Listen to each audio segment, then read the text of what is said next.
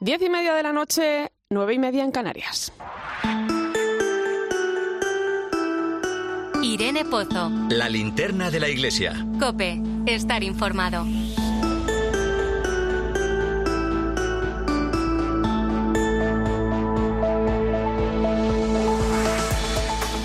¿Qué tal? Muy buenas noches. Semana con cierto sabor agridulce, porque a una le cuesta entender lo que pasa en Nicaragua, pero a la vez la lección que nos deja la decisión del obispo Rolando Álvarez de permanecer encarcelado en el país, pues nos lleva a reflexionar fuertemente sobre el sentido del sufrimiento. El miércoles fue un día de cierto desconcierto. Tan pronto se confirmaba la noticia de la liberación del obispo, llegaban informaciones de su regreso a la cárcel. En medio de todo estaban las negociaciones para que esa liberación se llevara a cabo. El problema es que el régimen de Daniel Ortega no contempla otra solución más que el exilio.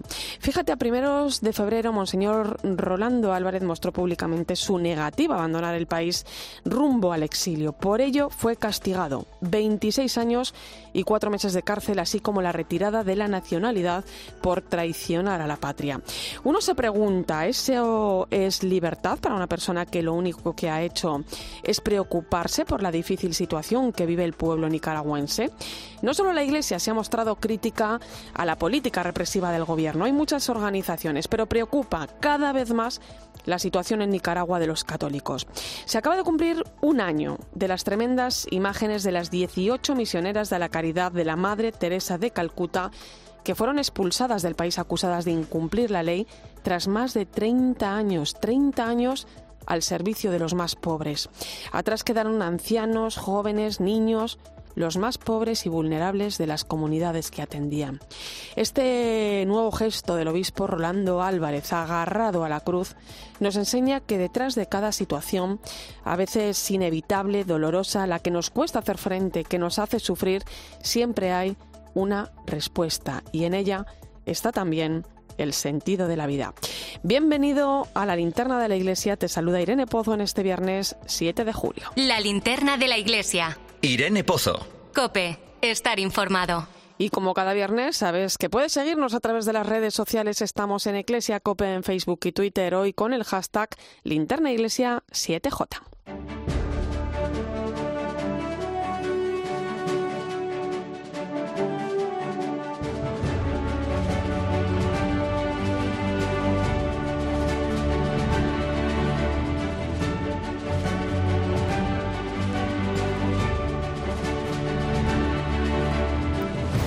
Repasamos hasta ahora las principales claves de la actualidad de la Iglesia que nos deja la semana Manu Torralba. Buenas noches. Buenas noches, Irene. Y ya conocemos quiénes serán los padres sinodales que van a participar en la Asamblea General del Sínodo de los Obispos que va a celebrarse en Roma en el mes de octubre. La Conferencia Episcopal ha hecho públicos los nombres de quienes van a representar a nuestro país en el Sínodo. Son el cardenal Juan José Omella, miembro nato de la Asamblea, y los tres obispos que fueron elegidos en la última Asamblea Plenaria. Monseñor Vicente Jiménez Zamora, coordinador del equipo sinodal de la Conferencia Episcopal, Monseñor Luis Argüello, que ha sido miembro del equipo hasta su renuncia a la Secretaría General, y Monseñor Francisco Conesa, presidente de la Subcomisión para las Relaciones Interconfesionales y el Diálogo Interreligioso. Además, ha sido nombrado el secretario del equipo sinodal, el sacerdote Luis Manuel Romero, a propuesta del Consejo de Conferencias Episcopales de Europa. En la Asamblea General del Sínodo de los Obispos también van a participar más españoles, hasta un total de 21. Además de los que participan por formar parte de la Curia Romana, como el subsecretario del Sínodo, Monseñor Luis Marín de San Martín, o el presidente del Pontificio Consejo para el Diálogo Interreligioso, el cardenal Miguel Ángel Ayuso, por ejemplo, también van a acudir a la cita cuatro españoles con nombramiento pontificio. El presidente de Frater, Enrique Alarcón, el rector de la Basílica del Sagrado Corazón de Valencia, Luis Miguel Castillo, la teóloga Cristina Hinojés y el vicario para la vida consagrada del Arzobispado de Madrid, Elías Rayón. También van a participar como expertos la religiosa María Luisa Berzosa, el profesor de la Facultad de Teología de Burgos, Eloy Bueno, y el decano de la Facultad de Derecho de la Universidad Pontificia de Salamanca, José San José. Además, como invitada especial participará la presidenta de Acción Católica General, Eva Fernández. Vamos con más cosas. La renovación carismática católica en España ha comenzado hoy su Asamblea General. El encuentro que tiene como lema ¿Qué impide que arda nuestro corazón? se está celebrando en el pabellón Amaya Valdemoro de Alcobendas, en Madrid, con la participación de más de 3.000 personas. El responsable de comunicación de la Renovación Carismática Católica en España, Calixto Rivero, explica cuáles van a ser los pilares, los pilares de este encuentro. Un encuentro que reúne a cerca de 3.000 personas y que es uno de los momentos estelares del año para esta corriente de gracia de la Iglesia Católica, junto con Pentecostés. El lema de este año es ¿No ardía nuestro corazón al escuchar su palabra? Con las enseñanzas de Joan Fue, nacido en Taiwán pero que vive en la República Dominicana, nos plantearemos en esta asamblea. ¿Qué impide que arda nuestro corazón? El desaliento, el desánimo y a partir de ahí nos estamos encontrando con Jesús y mediante su palabra experimentamos cómo surge en nuestro corazón una llama que no se apaga. Seguimos en Burgos, donde esta semana se ha celebrado la 75 edición de la Semana Española de Misionología. Una cita que ha abordado el papel de la mujer en la misión, en especial a partir del Concilio Vaticano II. En declaraciones a COPE, el director nacional de Obras Misionales Pontificias, José María Calderón, ha reflexionado sobre el tema de este encuentro y ha hecho balance de la semana. Ha sido una experiencia preciosa compartir con tantas misioneras y con tantas teólogas su experiencia de misión y la importancia que, el, papel de la mujer ha jugado en la evangelización de nuestro mundo, la importancia que, que tiene la mujer para que Cristo haya sido conocido y amado en tantos lugares del mundo. Y hoy estamos celebrando la fiesta de San Fermín, patrón de Navarra. En Pamplona, el arzobispo Monseñor Francisco Pérez ha presidido la misa y la posterior procesión por las calles de la capital navarra. En su homilía, Monseñor Pérez ha asegurado que esta fiesta es una buena forma de recordar cómo podemos vivir nuestra fe comprometida en la sociedad. Pues hasta aquí nos vamos, Cope Pamplona, nos vamos hasta allí. Esther García, buenas noches. Buenas noches, Irene. Los pamploneses se han reunido hoy en la capilla de San Fermín para rendir homenaje al santo morenico. Tras la procesión en la Eucaristía, el arzobispo de Pamplona, don Francisco Pérez, ha recordado que la celebración de las fiestas tiene sentido cuando no olvidamos la esencia espiritual que subyace en ella misma.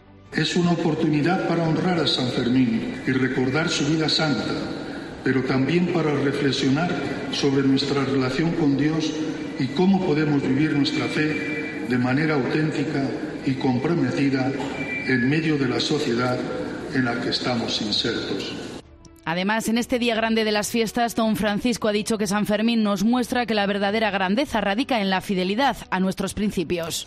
Y Caritas Española volverá a enviar ayuda al corredor de Lachin que permanece bloqueado desde diciembre. Es la única carretera que une el territorio de Nagorno-Karabaj con Armenia y 120.000 personas permanecen aisladas desde, entonces. Se calcula que 30.000 menores, 20.000 mayores y 9.000 personas con diversidad funcional están en riesgo de hambruna por este motivo en esta región en conflicto situada entre Armenia y Azerbaiyán. Nacho de Gamón, buenas noches.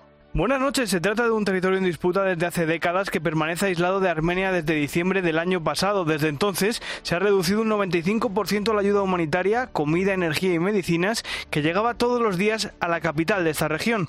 Esta situación ha provocado que miles de personas se hayan visto obligados a desplazarse a las vecinas provincias armenias de Siunik y Bayot Zor, a los que ahora Caritas y la Agencia Española de Cooperación van a destinar 172 millones de euros. La iniciativa, cuyo plazo de ejecución será de seis meses, protegerá a unas 15.000 personas. Esto será posible gracias a la participación de Caritas Armenia, que entregará dinero en efectivo a 400 familias vulnerables y en situación de emergencia. El lunes se clausuró en la Catedral de Guadix la exposición de Mystery Man que llegó a la ciudad granadina el pasado mes de marzo y que muestra una reconstrucción hiperrealista del cuerpo de Jesús tras su muerte. Más de 52.000 personas han visitado la exposición que ahora abrirá por primera vez fuera de nuestro país, en Georgia, en Venecia, Italia. Cope Guadix, Antonio Travé, buenas noches. Sí, efectivamente, buenas noches. El pasado 3 de julio se clausuraba la exposición de Mystery Man en la Catedral de Guadix con una emotiva Eucaristía de Acción de Gracias presidida por el prelado accitano Francisco Jesús Orozco Mengíbar y con el gesto de cubrir con un velo el cuerpo hiperrealista del hombre de la síndone. En sus palabras afirmaba que ha sido una forma preciosa de poner a Guadix en el mapa, pues la exposición ha sido su mejor embajadora, una oración hecha imagen donde ha podido ver muchas lágrimas creyentes, buscadoras de la verdad, lágrimas penitentes, otras de adoración, pero siempre lágrimas agradecidas sido tres meses, casi 100 días en los que Guadix ha crecido en más de 52.000 personas o peregrinos de más de 56 nacionalidades que han podido visitar la exposición y que no solo han dado vida a la ciudad, sino que han conocido y descubierto su historia milenaria.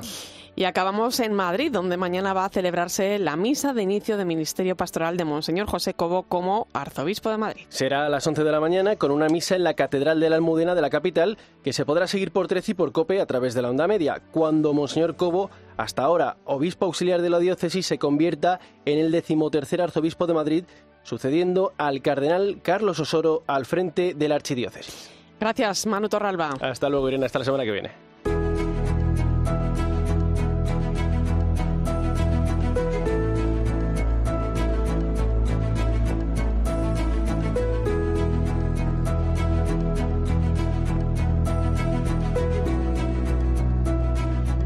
Con cierto vértigo se presentaba el nuevo arzobispo de Madrid ante los medios de comunicación el pasado 12 de junio, fecha en la que conocíamos su nombramiento. También reconocía estar ilusionado y también agradecido a su predecesor, el cardenal Carlos Osoro, a quien ha acompañado como obispo auxiliar desde su ordenación en 2018.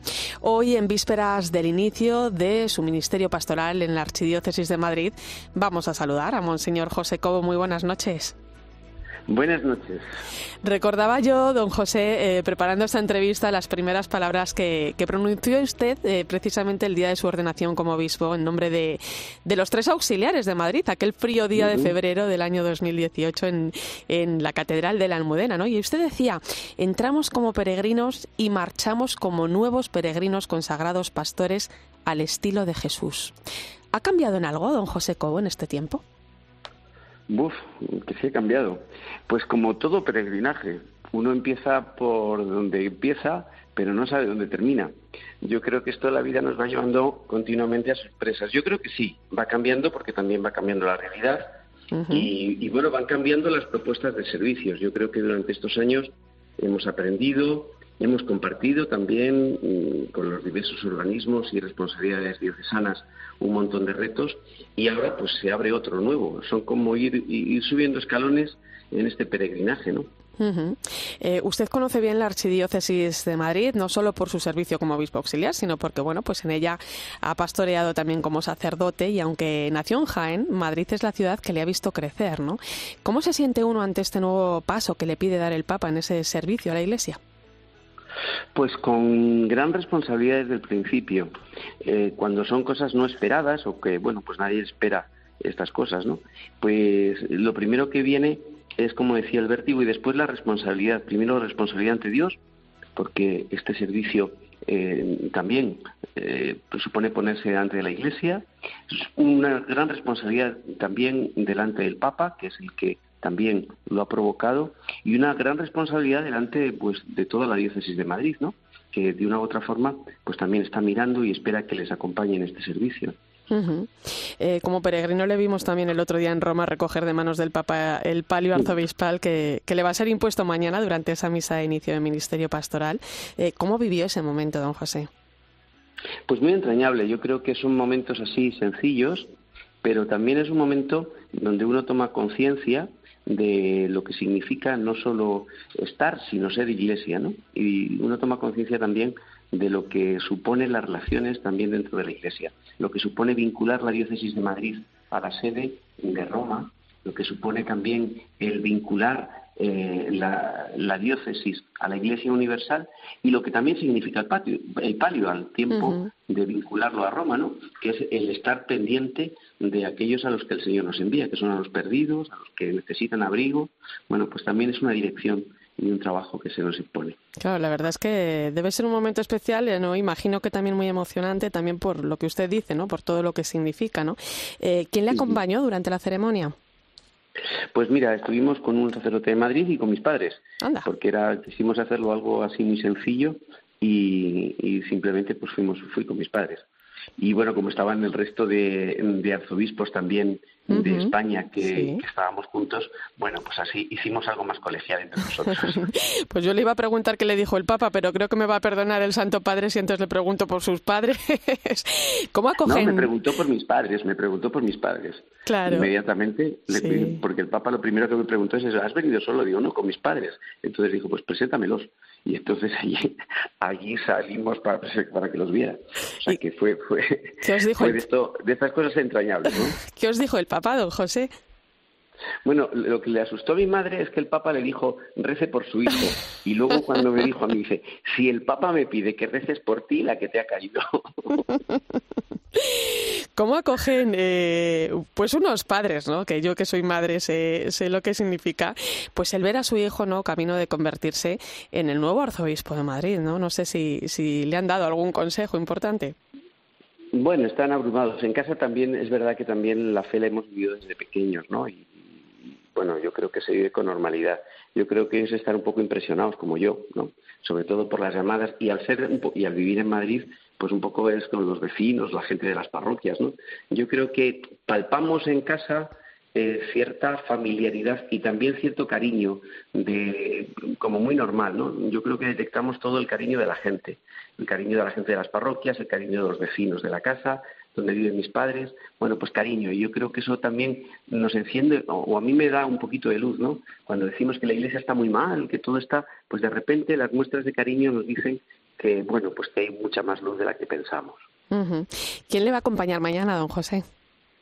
Pues mañana me acompañará eh, la diócesis en general, es decir, estarán muchos, vendrán eh, casi todos los, los sacerdotes que puedan estar con nosotros y que ya nos han confirmado que estarán. Mañana también estará mi familia, estará la gente de las parroquias por las que he pasado y gente también que ha trabajado estos años con, eh, en la diócesis, ¿no? Estarán los hermanos obispos y, cómo no, pues también gente de, las, de otras iglesias y de la comunidad musulmana que también mañana quieren estar con nosotros. Muy bien, muy bien. Eh, sabemos que su primera Eucaristía como obispo titular de la Archidiócesis va a ser este domingo en Aoslo, es una localidad de la Sierra Norte de Madrid, que también es uno de los lugares más pequeños, porque creo que no llega a 80 habitantes, ¿no? ¿Por qué, don José? O menos, o menos. Pues mira, yo creo que eh, cuando vemos la Diócesis de Madrid, uno siempre mira la ciudad y mira lo grande, ¿no? y miramos el centro, siempre, ¿no? Y cuando yo me pregunté, ¿y por dónde empezamos? Pues yo me pregunté, ¿y por dónde empezó Jesús, no? Pues, ¿dónde está Belén? Pues vamos a Belén. Yo creo que es la mejor forma de empezar. Yo creo que no hay comienzo mejor. Y en la visita pastoral sí me insistieron, como he estado visitando todos los pueblos los de la Sierra Norte, sí detecté que era la iglesia de las más pequeñitas que había. Y dije, pues vamos a empezar aquí como empezó Jesús y, eso será un buen comienzo. Eh, la Archidiócesis de Madrid eh, no es poca cosa, ¿eh? usted la conoce bien. Entre el trabajo que ha venido desarrollando estos años, pues se nos plantea un reto migratorio importante, está también el tema de los abusos, el mundo del trabajo, la vivienda, ¿no? pero también el acompañar a cada una de las circunstancias ¿no? que viven las personas, ¿no? porque el mundo cambia. ¿no? ¿Qué retos plantea una diócesis como Madrid en el mundo actual? Pues eh, Madrid plantea los retos que tiene el mundo actual en general. Es decir, yo cuando algún obispo o alguien me dice que tiene un problema en su diócesis, yo les digo, pues seguro que nosotros también, porque efectivamente eh, es una diócesis que es un catalizador también de todo lo que sucede en la Iglesia y en el mundo. Yo creo que el gran reto que tenemos, el primero, ¿no? es el, el sentirnos una iglesia referente que sepa hablar de Dios. Es decir, que todo el mundo que nos vea, allí donde haya un signo de iglesia, eh, pueda tener acceso a Dios y pueda recibir a Dios de cualquier forma, por gestos de misericordia, por palabras, por lo que sea, pero que remitamos a Dios. Y desde ahí tenemos que ir adaptándonos pues, a la sociedad para ver cómo lo hacemos, ¿no? Y cómo vamos, pues un poco estructurando ese mensaje y esa remisión a Dios. ¿Sus primeros pasos como arzobispo, don José? Pues mis primeros pasos será escuchar. Yo creo que vamos a escuchar a todos, eh, hablar con toda la gente, con todos los que tienen responsabilidades, ¿no? Y crear equipos un poco de, trabajo para ir viendo cuáles son las grandes líneas que tenemos que ir viendo estos años, ¿no? O sea, por dónde tenemos que ir, qué, estructuras hay que impulsar y, y, qué, mm, bueno, pues qué retoques tenemos que dar en la pastoral. Escuchar y hacer equipos de trabajo eh, para empezar a caminar. Eh, don José, la Conferencia Episcopal Española es miembro de la Comisión Episcopal de Pastoral Social y Promoción Humana desde marzo de 2020 y es responsable de uno de los proyectos que más esperanza pueden traer pues para revitalizar nuestros pueblos ¿no? y para dar también una respuesta a, las personas migrantes, ¿no? para desarrollar bueno, pues un proyecto de vida al que, al que sin duda alguna todos tenemos derecho. ¿no? Hablo de la mesa del mundo rural. Sí, yo creo que es una apuesta eh, muy ilusionante.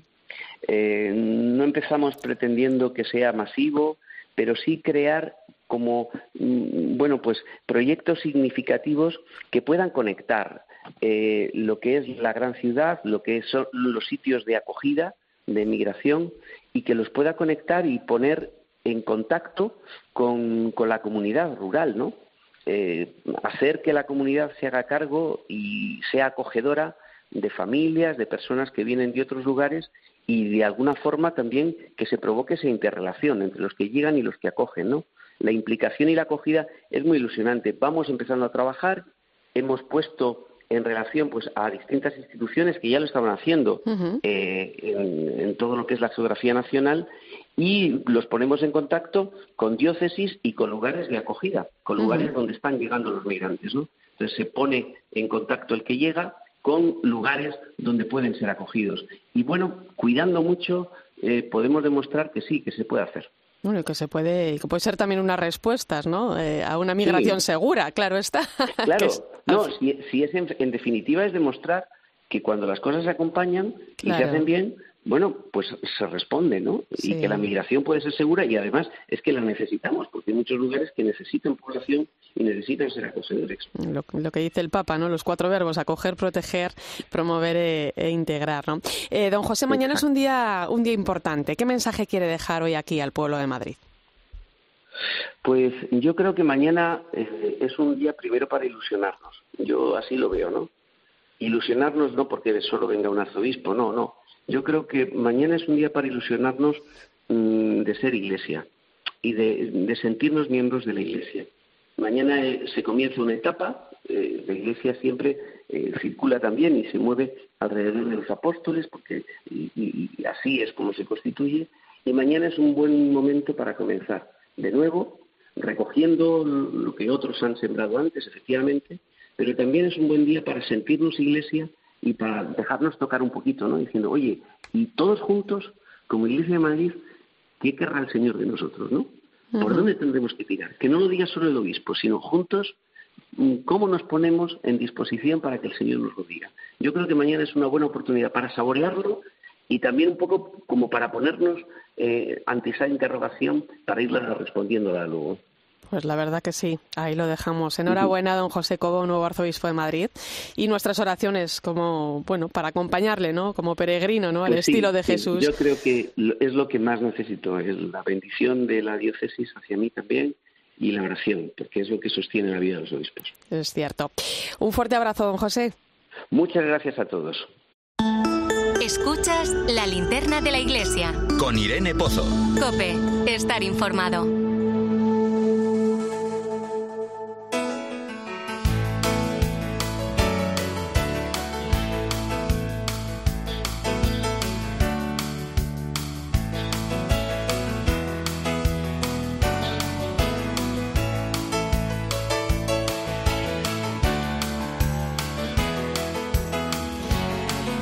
Pasado 2 de marzo, una delegación del Ministerio de Defensa visitaba el centro Vicenta María que las hermanas de María Inmaculada tienen en Bamako, la capital de Malí. Allí la ministra Margarita Robles fue testigo directo de las labores humanitarias que realizan las religiosas con la colaboración de los militares españoles desplegados en el país. El contingente de UTM Mali colabora con nuestro centro y la verdad es que a lo largo de estos cuatro o cinco años que llevamos de estrecha colaboración ha sido muy fluida, muy cercana. Estamos muy agradecidas por todo lo que hacen con nosotros nosotras a favor de las jóvenes más necesitadas. Lo cuenta la protagonista de nuestra historia de hoy. Enseguida vas a saber por qué. La hermana Cristina Fernández Hoyos, religiosa de María Inmaculada. Ella estudió medicina en Granada y Málaga y durante la universidad sintió la llamada de entregarse por completo a los enfermos de los territorios en misión. Cuando estaba en el instituto mi ilusión era estudiar medicina para irme con Médicos Sin Fronteras o Médicos del Mundo. Para mí la medicina es una vocación concreta. Yo con el Cristo que me he encontrado es el Cristo médico. Puedo decir que la medicina y mi vida consagrada es una única vocación. En 2020 la enviaron a África, pero el año pasado tuvo que volverse a España amenazada por los yihadistas que se encontraban cerca de su misión en Bamako. Hace unos meses la madre general de su congregación la destinó de nuevo a Malí para ayudar en labores hospitalarias. Lo que hago es prestar un servicio en el centro de salud en Culicoro, que es un pueblo. Normalmente lo que está sobre el papel es que lunes y miércoles paso consulta de medicina general y los martes suelo hacer más ecografía obstétrica. La misión de la que forma parte la hermana Cristina en Bamako se fundó en el año 1998. Desde entonces acogen y enseñan a niñas y mujeres de entre 12 y 25 años en el centro de Vicenta María, que cuenta con una residencia y un centro de formación profesional. Allí colabora el contingente español EUTM Mali hacen muchísimas cosas. Construir un ala del centro de formación profesional para que las chicas puedan asistir a clases. Actualmente colaboran con nosotras apoyando a las jóvenes con clases de español. Más que clases parece que hay fiestas. Durante su trabajo como médico allí en Malí, la hermana Cristina conoció a una niña de tan solo 15 años que había perdido los dos brazos. Con la ayuda del gobierno de España, la pequeña fue trasladada hasta Zaragoza con una familia de acogida para que, bueno, allí se le pudiese poner dos prótesis. El proceso va muy bien, somos muy optimistas. Se decidió trasladarla aquí exactamente porque tiene mucha experiencia en el trabajo de prótesis a soldados ucranianos. El motivo de que la hermana Cristina sea la protagonista de esta gran historia es que hace unas semanas recibió una llamada. Era la ministra de Defensa, Margarita Robles, para comunicarle que le iba a entregar un reconocimiento muy especial por su labor en Malí, la Cruz del Mérito Militar con distintivo blanco. Y la verdad es que fue un momento muy emocionante, ¿no? Porque yo estaba pasando consulta y en el interior de las consultas se escucha muy mal. Entonces me tuve que salir al patio con un sol de justicia y, allí pude escucharla y llevarme esta gran alegría.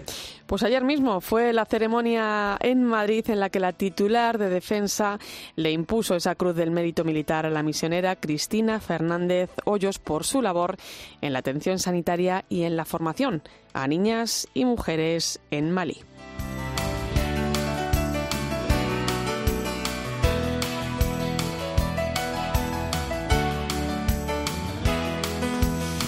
Enseguida hablamos con el nuevo prefecto del Dicasterio para la Doctrina de la Fe de la Santa Sede, el arzobispo argentino Víctor Manuel Fernández, que asumirá sus nuevas funciones a mediados del mes de septiembre.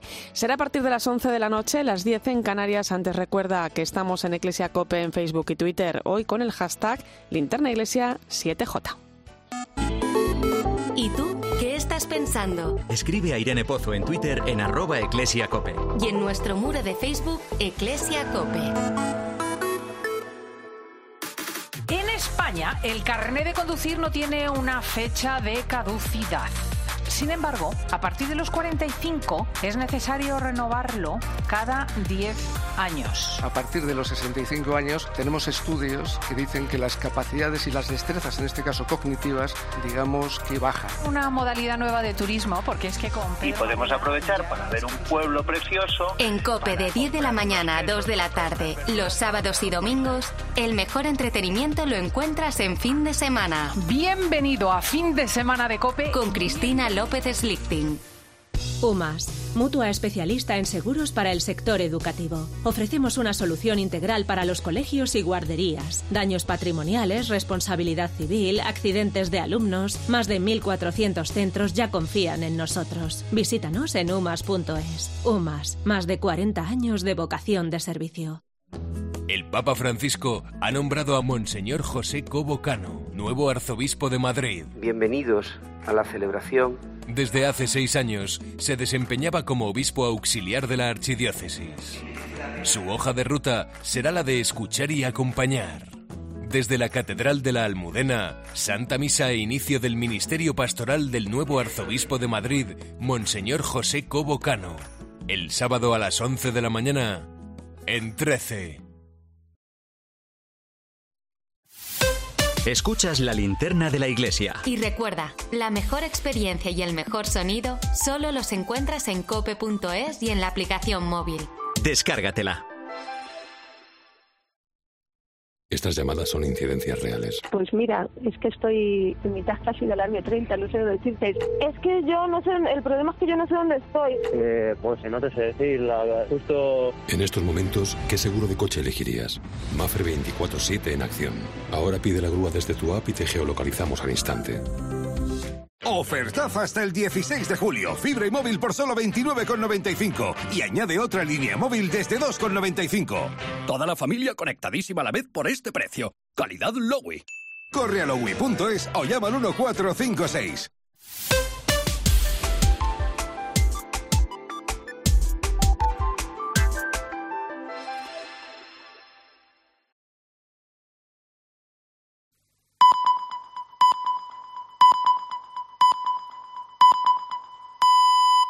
Once de la noche, 10 en Canarias.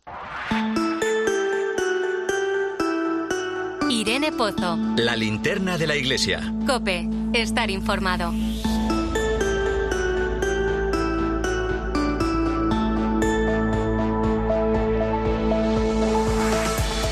Como cada viernes a esta hora ponemos el foco de la linterna de la iglesia en el Vaticano. Eva Fernández, buenas noches. Muy buenas noches, Irene.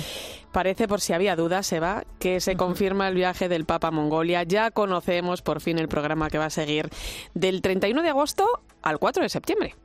Sí, nada más y nada menos que va a recorrer 8.000 kilómetros, un vuelo de más de 10 horas para aterrizar en el país menos poblado del mundo. Eso sí, está situado entre dos eh, importantes países que precisamente también están en el punto de mira de Francisco, como son Rusia y China.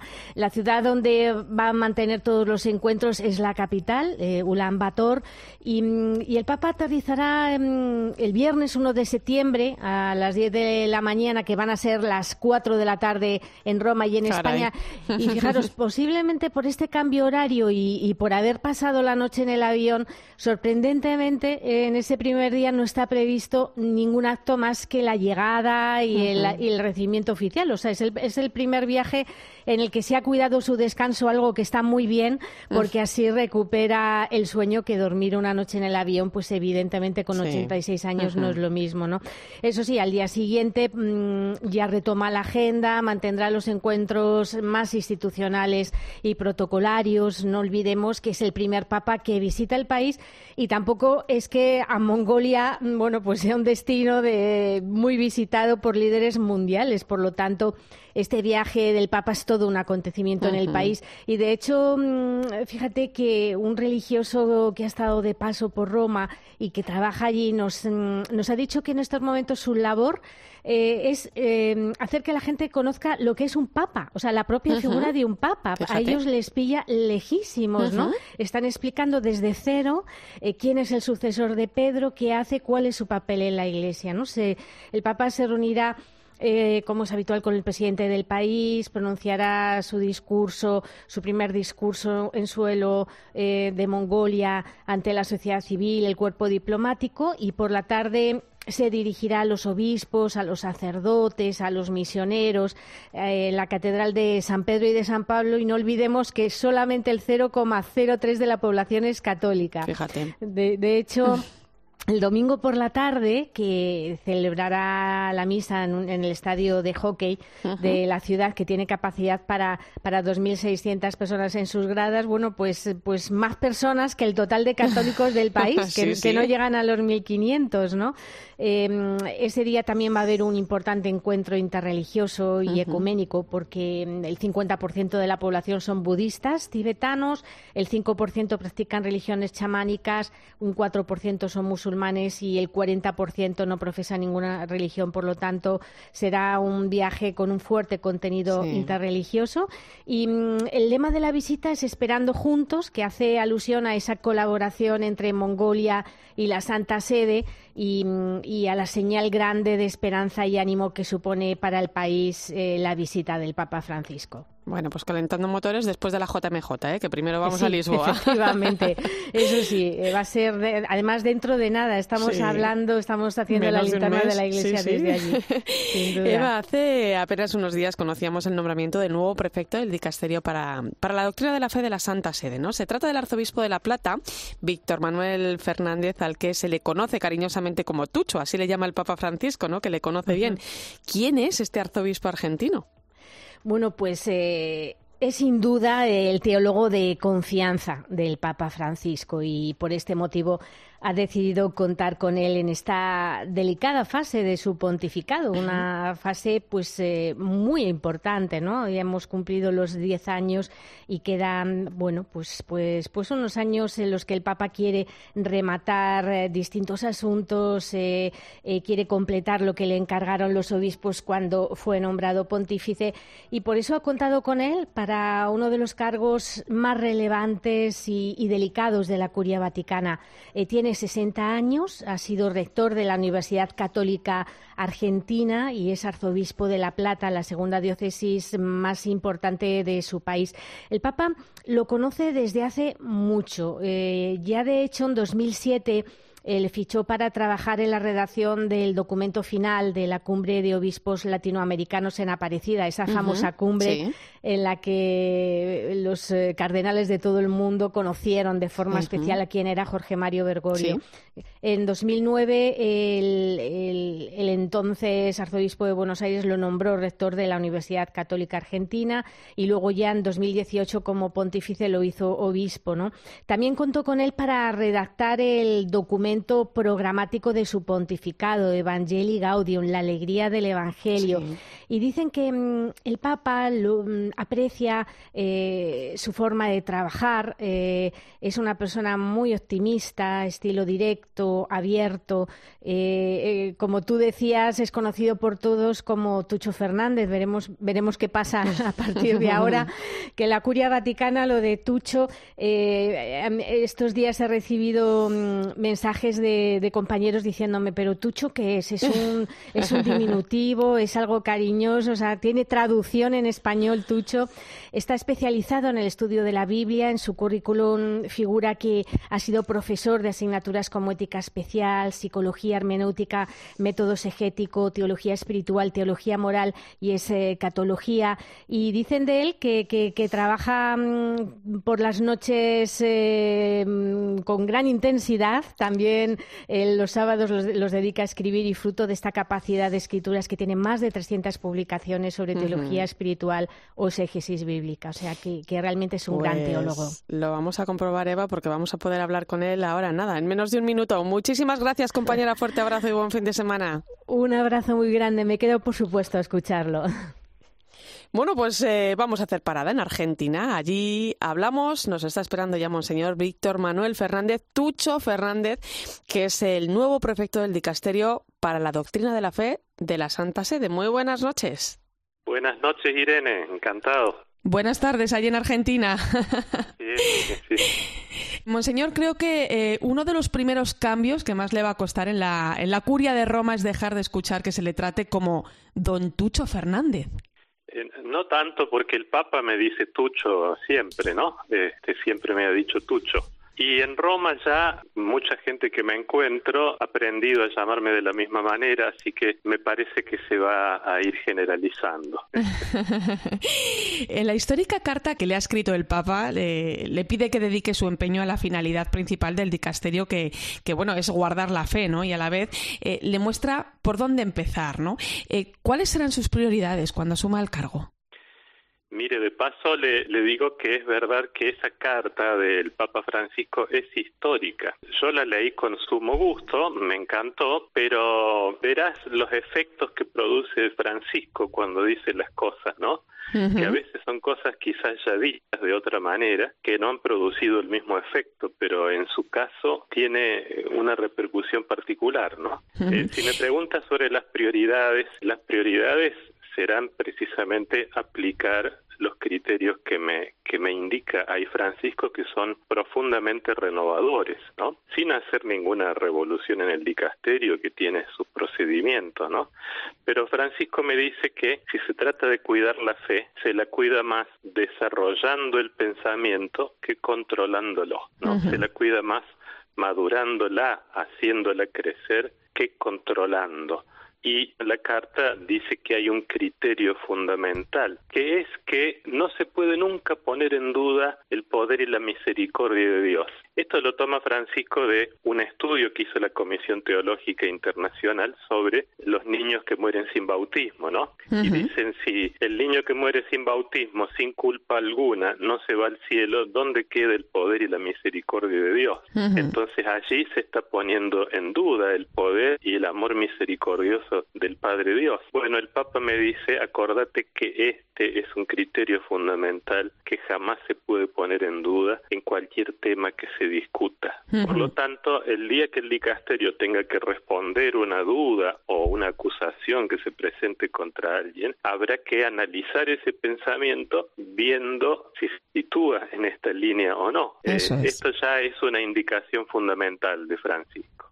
El Papa Francisco siempre ha dicho que las resistencias ¿no? dentro de la Iglesia le ayudan a avanzar. ¿no? Desde que se hizo público su nombramiento, bueno, pues han surgido voces empeñadas ¿no? en subrayar que para el Papa la doctrina no es importante y que al apostar más por la pastoral que por la doctrina, pues eh, bueno, se va a desvirtuar uno de los dicasterios clave en la Santa Sede. ¿no? Eh, yo le pregunto, ¿la doctrina y la pastoral no pueden ser compañeras de camino? Sería una locura decir lo contrario, ¿no? Sería un dualismo maniqueo.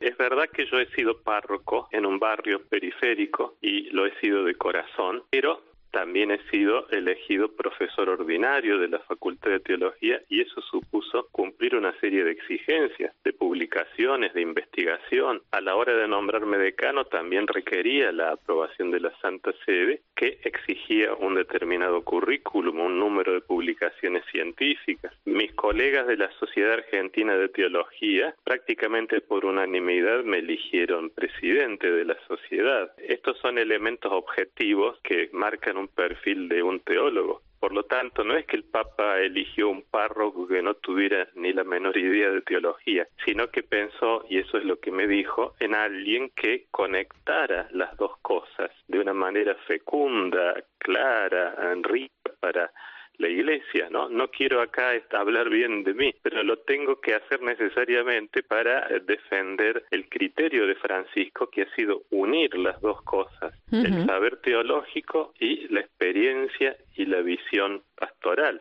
Evidentemente yo tengo mi propio estilo teológico. Si vas a mirar mi currículum, hay catequesis para jóvenes, hay libritos de oraciones, un librito para, para bendecir la mesa, con oraciones para bendecir la mesa. Y dirás, ¿y esto qué tiene que ver con un prefecto de doctrina de la fe? Claro, si me vas a juzgar por esos textos, dirás que no soy adecuado, pero tengo artículos científicos publicados en muchas revistas teológicas de primer nivel, en el Nouvel Theologique de Lovaina, tengo varios artículos, en la revista Angelicum, si quieren una revista tomista, tengo varios artículos, artículos sobre la predestinación, sobre el estado intermedio, tú me dirás qué es eso, son cosas que no las lee casi nadie en este planeta, que uno las escribe con gusto teológico, pero que después la lee solo algún puñadito selecto que además son textos escritos con un lenguaje que si yo se lo doy a mi gente de la parroquia no van a entender absolutamente nada. Bueno, tengo también de esos artículos, ¿no? Y tengo varios. Pero siempre va a ser con un estilo propio. Nadie ha dicho que la teología se hace con un solo estilo. San Agustín y Santo Tomás decían que se puede hacer teología con metáforas. Fíjate, dos grandes sabios, ¿no? De primer nivel. Entonces, no hay un solo modo expresar las verdades teológicas. El problema de las personas que están denostando al Papa es que le quieren exigir que haya un solo estilo, un solo lenguaje, un solo modo, y evidentemente el que no entra en ese esquema será siempre un mal teólogo. Y fíjese, ¿eh? entre, entre sus predecesores eh, en el cargo ¿no? como prefecto del dicasterio para la doctrina de la fe, eh, se encuentra, por ejemplo, Joseph Ratzinger, que bueno, Ratzinger cambió profundamente los procedimientos ¿no? de este dicasterio, intensificó el diálogo con los teólogos de todo el mundo, pero tuvo siempre muy claro que su tarea no era la de un gendarme, ¿no? sino la de un pastor que alienta, que discierne, que promueve y también corrige cuando está en juego la verdad. ¿no? Ya se imagina, bueno, pues que a lo largo de su mandato surgirán las comparaciones, pero parece confirmarse que cuando Francisco contó con usted, ¿no? Eh, ha sido precisamente pues para escoger a un pastor teólogo, ¿no? ¿Cómo de importante es este elemento eh, eminentemente pastoral de la teología? Lo podrías confirmar mirando las encíclicas y los, las exhortaciones apostólicas del Papa Francisco, ¿no? Cuando tomas, por ejemplo, Laudato Si, hay un extenso diagnóstico de la situación del planeta, ¿no? Pero también hay un capítulo bíblico y teológico que para mí es muy bello y muy rico, ¿no? Y donde está la Trinidad, está Jesucristo, están los sacramentos y las dos cosas, esa visión de la realidad que recoge lo que el mundo mismo está viendo, lo que la ciencia está viendo, ¿no?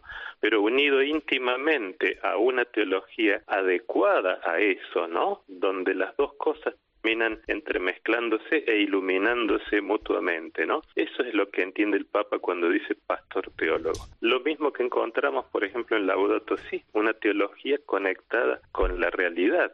Yo recuerdo justamente cuando salió Laudato Si que en una radio española había un programa de una hora con cuatro periodistas, yo no recuerdo ahora los nombres, ¿no? Y los cuatro se declaraban agnósticos. Y dedicaron todo el programa a Laudato Si. Se reían, decían, mírennos a nosotros leyendo una encíclica papal, ¿no? Como diciendo, esto nunca ocurrió. y decían, hemos intentado varias veces leer encíclicas, pero nunca pasamos la segunda página. En cambio, esta la hemos leído toda. Porque habla un lenguaje que podemos comprender, entra en conversación con nosotros, aunque no seamos creyentes, y al final terminamos recordando muchas cosas que nos dice este religioso que es el Papa. Entonces, bueno, ahí tienes una teología pastoral que produce su efecto, porque es capaz de llegar al otro, de entrar en conversación. Eso es lo que me dice el Papa en la carta. Eso entrar genera... en conversación con el mundo actual en lo que tiene de inédito. Claro, y, genera encuentros, sí, sí. Claro, hay algo que cambia. Monseñor, el Papa sabe que la Iglesia necesita crecer en, en, su interpretación de la palabra revelada ¿no? y en su comprensión de la verdad, ¿no? y advierte eh, que no se debe imponer un único modelo de expresarla. ¿no? Aquí tendrá usted por delante eh, quizá uno de los desafíos más complicados, pero también más apasionantes. ¿no? Y ya ha afirmado eh, en alguna entrevista, le hemos escuchado, ¿no? que, que los hará a su modo. ¿no? ¿Cuál es ese estilo de don Tucho Fernández? Ese estilo es precisamente lo que te decía, entrar en contacto con la realidad, no teología de escritorio que dice Francisco, ¿no? que se hace al margen de lo que pueda pasar. Si estoy en medio de una guerra, hago una teología. Si estoy en una chabola, en un barrio pobre, hago la misma teología. Si estoy eh, con un grupo de jóvenes, la misma teología. Una teología inmutable que no toma contacto con la realidad. Imposible. Imagínate si estás en medio de una guerra y tienes que hacer un escrito sobre la paz. No se puede decir cualquier cosa, hay que poner en contacto el pensamiento con lo que está pasando. Y cómo lo van a recibir los que lo lean en ese contexto de la guerra, cómo lo van a entender. Es imposible no, no ponerse en contacto para que la teología realmente sea elocuente y significativa en ese contexto, ¿no? Decía San Ireneo que lo que no es asumido no es redimido y esto vale también para la teología, ¿no? Hay un beato argentino que es Monseñor Angelelli, un gran pastor que decía un oído en el pueblo y otro oído en el Evangelio. Eh, dice el Papa, nos hace falta un pensamiento que sepa presentar de modo convincente eh, un Dios que ama, que perdona, que salva, que libera, que promueve a las personas y las convoca al servicio fraterno, ¿no? Eso es lo que escribe eh, Francisco al nuevo prefecto, ¿no? A nadie se le oculta que a don Tucho Fernández le espera una ardua tarea, una rosa a la que no le van a faltar espinas, ¿no? Eh, ¿Cuáles serán para usted los asuntos más espinosos que deberá afrontar, ¿no? La deriva del sínodo alemán, eh, la lucha contra la prevención de los abusos contra menores dentro de, de, la Iglesia, o quizá aclarar cuestiones delicadas, pues siempre latentes, ¿no? Como puede ser el acercamiento a los sacramentos de parejas en situación irregular. Bueno, aprovecho para, para remarcar una vez más que el tema de los abusos es un tema que está en un área disciplinar y en una comisión autónoma del dicasterio, ¿no? Cierto. La Comisión uh -huh. de Protección de Menores es autónoma. El prefecto ahí puede pasar a saludar, pero este nada más, ¿no? Y con la sección disciplinar presumiblemente ocurre algo semejante, es decir, ahí hay expertos, hay canonistas, hay personas con una gran experiencia en el tema. Yo no tengo el saber de ellos sobre estos asuntos y por lo tanto lo que he conversado con el Papa es dejarle bastante autonomía a esa sección para que discutan entre ellos, ¿no? Eh, este, resuelvan los temas en diálogo pero no tendré que estar yo encima de, esa sección, que es inmensamente necesaria, inmensamente valiosa, porque se trata de un tema que nos avergüenza hondamente, pero a mí el Papa me dice, bueno, ahora te pido en este periodo que, ya que se han separado esas dos secciones, le des mucha fuerza a la sección teológica para que la teología pueda seguir creciendo, madurando. Con respecto al sínodo alemán, tendré que primero conocer de qué se trata. Yo estoy a 12.000 kilómetros de Alemania, ¿no?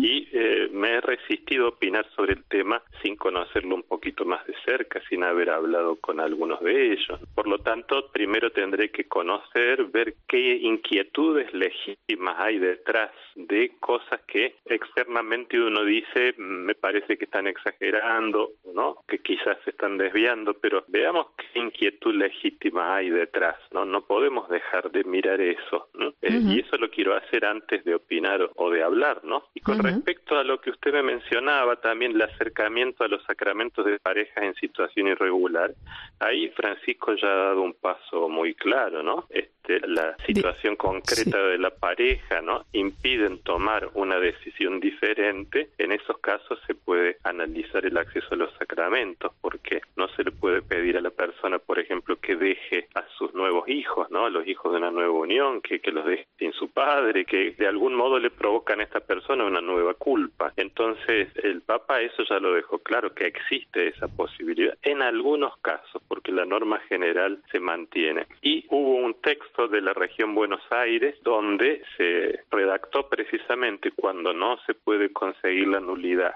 cuando no se puede pedir sencillamente que vivan como hermanos. Eh, existe la posibilidad de un camino para acceder a los sacramentos en algunas situaciones, en algunos casos particulares. Y el Papa respondió a esa carta diciendo, esta interpretación de Amoris Leticia es correcta. Le pidió al cardenal Parolín que hiciera un rescripto donde decía que ese era magisterio auténtico. Y cuando se usa esa expresión magisterio auténtico, no se discute más, digamos. Y se publicó en las Acta Apostolice Sedis. Cuando está publicado ahí, ya está. Por lo tanto, la afirmación de que en algún caso particular, en determinadas condiciones puede haber un acceso a los sacramentos, eso es real, ¿no? No es algún paso que pueda llegar a dar Francisco, sino que ya está dado. De su nuevo dicasterio, el de doctrina de la fe, a veces, bueno, pues solo vemos las polémicas, ¿no? Las, las necesarias correcciones, ¿no? Pero seguro que su tarea va mucho más allá de eso, monseñor. Sí, por supuesto el Papa me pide que sea un espacio que aliente el pensamiento. Seguramente las comisiones de allí, como la comisión teológica, la comisión bíblica, serán fundamentales para esto, ¿no? Que apueste al crecimiento en la comprensión de la doctrina, en su mejor expresión, en su relevancia pastoral, ¿no? Y también el otro punto que es el diálogo con el mundo actual, o sea, una teología que sirvió el siglo pasado no puede quedarse inalterada, tiene que entrar en conversación con el contexto que estamos viviendo ahora, ¿no? Esta es una tarea riquísima, inagotable, preciosa y eh, es lo que me entusiasma del pedido del Papa. Usted conoce al Papa, bueno, desde hace muchos años, ¿no? Y ahora va a trabajar muy cerca de él, eh, viendo su pontificado, ¿no? Con la perspectiva que nos dan ya estos diez, estos diez años. Eh, ¿Qué le impresiona más de su forma de vivir este momento de la historia? El Papa está profundamente metido, ¿no? Inserto en, los dramas de este mundo, ¿no? Están en su corazón y en su mente. Pero yo quiero decir sobre todo que el Papa Francisco ha marcado ya un estilo que es irreversible, ¿no? Después de Francisco es muy difícil que alguien quiera ser un príncipe, ¿no? O que maltrate a la gente, o que se mantenga al margen del drama de las personas, ¿no? Cualquiera que lo haga después de Francisco seguramente sería casi escandaloso digamos, ¿no? o sea, Francisco ya nos ha marcado un estilo nuevo que no se va más, digamos, ¿no? ¿Qué significa ser prefecto del dicasterio de la doctrina de la fe en el pontificado del Papa Francisco? Yo creo que es culminar la reforma que se fue gestando con este equipo de siete o nueve cardenales, que terminó en Predicate Evangelium, en la reforma de la curia romana. Esta designación yo la entiendo por lo que conversé con él, que que es como que culmina y aplica esa reforma al servicio de la evangelización. Ese esquema habla, ¿no? y me nombra a mí como prefecto para que consolide esta concepción del dicasterio. Entonces yo lo entiendo como una concreción o una culminación de esta reforma de la curia romana. Pues Monseñor Víctor Manuel Fernández, Tucho Fernández, nuevo prefecto del Dicasterio para la Doctrina de la Fe de la Santa Sede, gracias por atender nuestra llamada, enhorabuena y por supuesto cuente con nuestras oraciones. Un fuerte abrazo. Un, abrazo y que viva España. ¿eh? Escuchas la linterna de la iglesia. Con Irene Pozo. Cope, estar informado. El Papa Francisco nos ofrece esta semana un buen antídoto contra un mundo colonizado por la tecnología, donde las relaciones sociales están cada vez más deshumanizadas. Ana Medina, buenas noches. Buenas noches, Irene. Así es, lo hace en su vídeo de oración del mes de julio, que se distribuye a través de la iniciativa El Vídeo del Papa. Francisco nos invita a unirnos en este tiempo de oración por una intención ambiciosa, que nuestra vida sea eucarística. Y es que el Papa advierte en los primeros segundos, si al salir de misa estás igual que como entraste, algo no funciona. Poner la Eucaristía en el centro de nuestras vidas significa no vivirla como una obligación ritual, sino como una cita, un encuentro con Jesús resucitado. Porque la Eucaristía, afirma Francisco, es la presencia de Jesús, y el poder transformador de ese encuentro da el valor de salir de uno mismo y abrirse a los demás. El vídeo lo demuestra con el ejemplo de tres fieles que participan de la misa en su parroquia y luego tienen la oportunidad de llevar lo que significa a otras personas en situación de vulnerabilidad. Así que durante este mes podríamos preguntarnos ¿por qué voy a misa? ¿Me cambia? ¿Soy una persona distinta cuando salgo? ¿Cómo consigo que otros reciban los efectos de la presencia real de Jesús en mi vida? ¿Y cómo ofrezco esta transformación a quienes me rodean? Además de todo eso, Irene, con el Papa nos unimos en este mes de julio en oración para que nos permita lograrlo y nuestra vida sea realmente, como propone el vídeo del Papa de oración para el mes de julio, eucarística.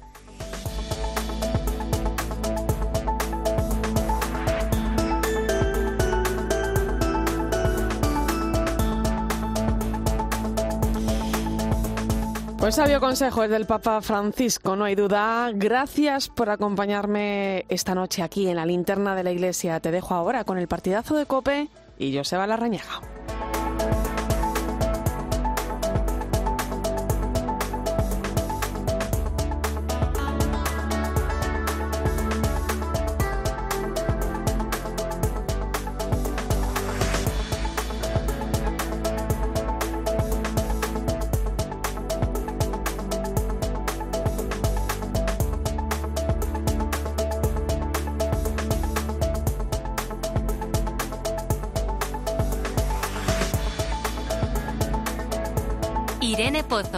La linterna de la iglesia. Cope, estar informado.